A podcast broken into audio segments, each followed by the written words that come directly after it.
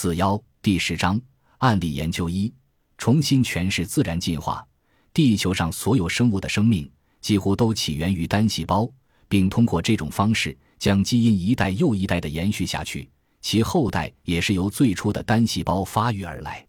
正如道金斯所说，单细胞这一进化瓶颈是自然界中普遍存在的现象。从上述瓶颈的角度来看，进化是很有趣的，因为其催生了这样一种想法。大自然已经找到形成生物多样性的惊人方法，即从一个单细胞开始，除了最终生成另一个单细胞外，什么都不用做，生命就是两点之间的那点事儿。所有动物都毫无例外地越过了这个瓶颈，虽然跨越的方式可能各不相同。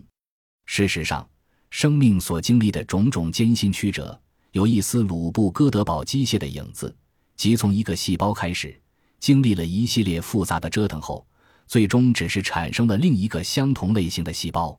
举个例子，最简单直接的磕鸡蛋方法，就是在硬质台面上敲一下。但也有其他办法来完成这一任务，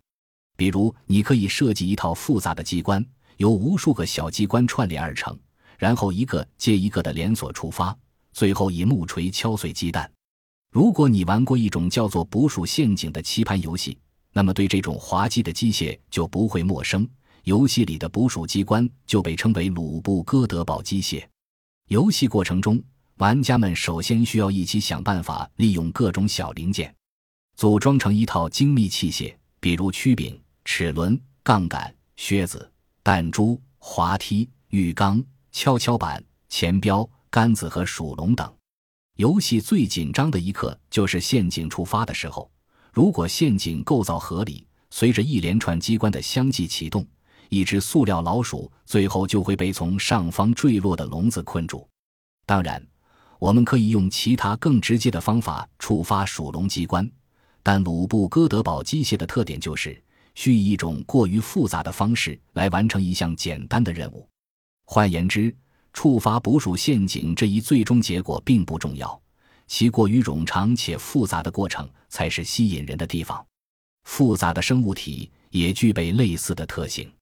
如果所有生命都始于单细胞，并最终繁殖出同样以单细胞为生命起点的后代，那么用越来越复杂的方式来完成同样的事情，到底有什么用呢？细菌以一种相对简单的方式实现了世代更迭，就像直接在台面上磕鸡蛋。但有些生物则走了一条更迂回的路：首先产生数万亿个细胞，然后在接下来的二十年里上演一场精心编排的鲁布哥德堡式舞蹈，最后又以单细胞的形式繁殖下一代。人类走的就是这种路。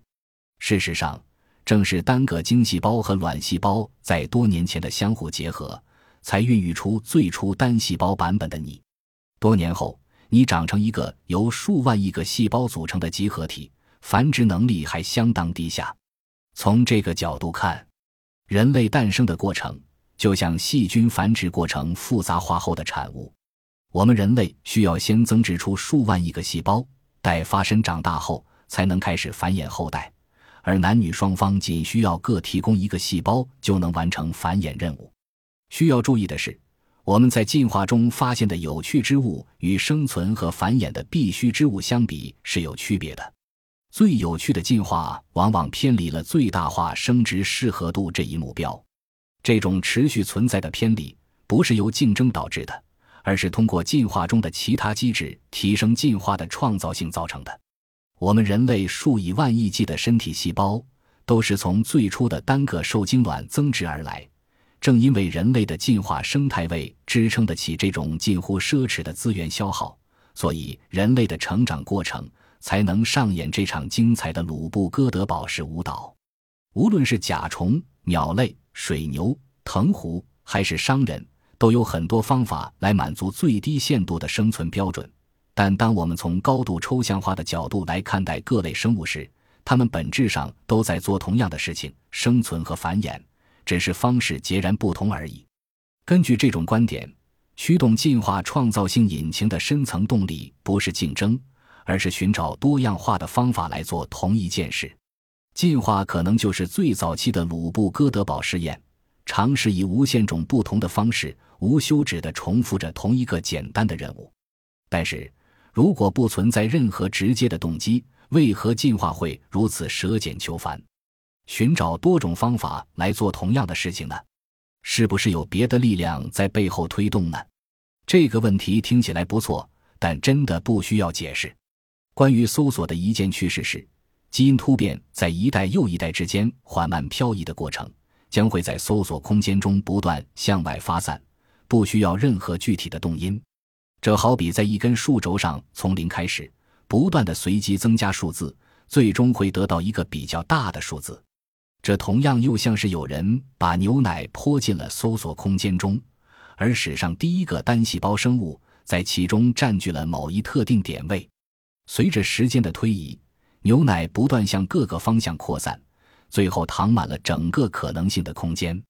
繁殖仅仅代表了搜索空间的部分区域，那些代表繁殖失败的区域。则是阻止牛奶四处流淌的障碍，所以进化碰到不育的生物就会绕道而行，然后流经搜索空间中每一个代表可繁殖生物的点位。在一些地方，新的生态位的发现会加快牛奶的流动，进而开辟出通往更远处的新路线。尽管大部分牛奶的溢流都是被动的，只是在没有特定选择压力下的随意流淌。但通过创建新生态位来逃避竞争，的确会让生物获得实实在在的奖励。如此看来，本书第五章中描述的新奇性搜索算法，就很像是把加速器按在地上的自然进化。最富创新者获得的奖励，总是拥有更多的后代。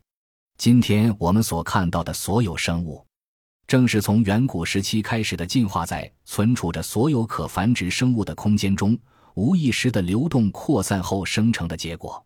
就像新奇性搜索一样。当相对简单的生存方式被探索殆尽后，进化的流动就会自然而然地向更广阔、复杂的地域转移，因为之前的地方已经没有开发空间了。这好比是一座香槟塔，只要倒酒的时间足够长，带上一层的杯子灌满后，溢出的酒水就会沿着一块又一块踏脚石溢向下一层。最终填满整个空间。从这个角度看，进化就是一种特殊的非目标搜索，即满足最低条件的搜索。虽然没有什么特定的方向，但它会前往任何满足生存和繁衍这一最低标准的地方。其实，进化之初的第一个可繁殖细胞就已然满足了条件。进化只是积累了所有不同的生存和繁衍方式。当所有简单的生存手段被搜索殆尽时，更复杂的方式就逐渐被发掘出来，并不是因为它们更好或更优，而是因为它们只是进化在当前位置能搜到的一块块踏脚石。进化之所以能如此丰富多彩，是因为其仅是在漫无目标的向前流动，而目标则会截断更多的搜索空间。事实上，进化是一种条件最少的检索这一观点。促使我们发明了一种新奇性搜索的算法变体，其名为最低标准新奇性搜索。这种新算法能够促使机器人产生的行为，可解决新奇性搜索也束手无策的迷宫游戏，即通过搜索找到以新方法来做同样事情的迷宫探路者，最终破解迷宫路线。这个结果的有趣之处在于，其回答了高层次的抽象如何产生洞察力这一问题。而这种洞察力可以作为一种实用的自动溢出算法进行测试。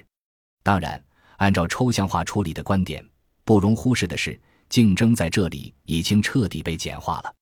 这种牛奶流淌式的进化论观点利益层次太高，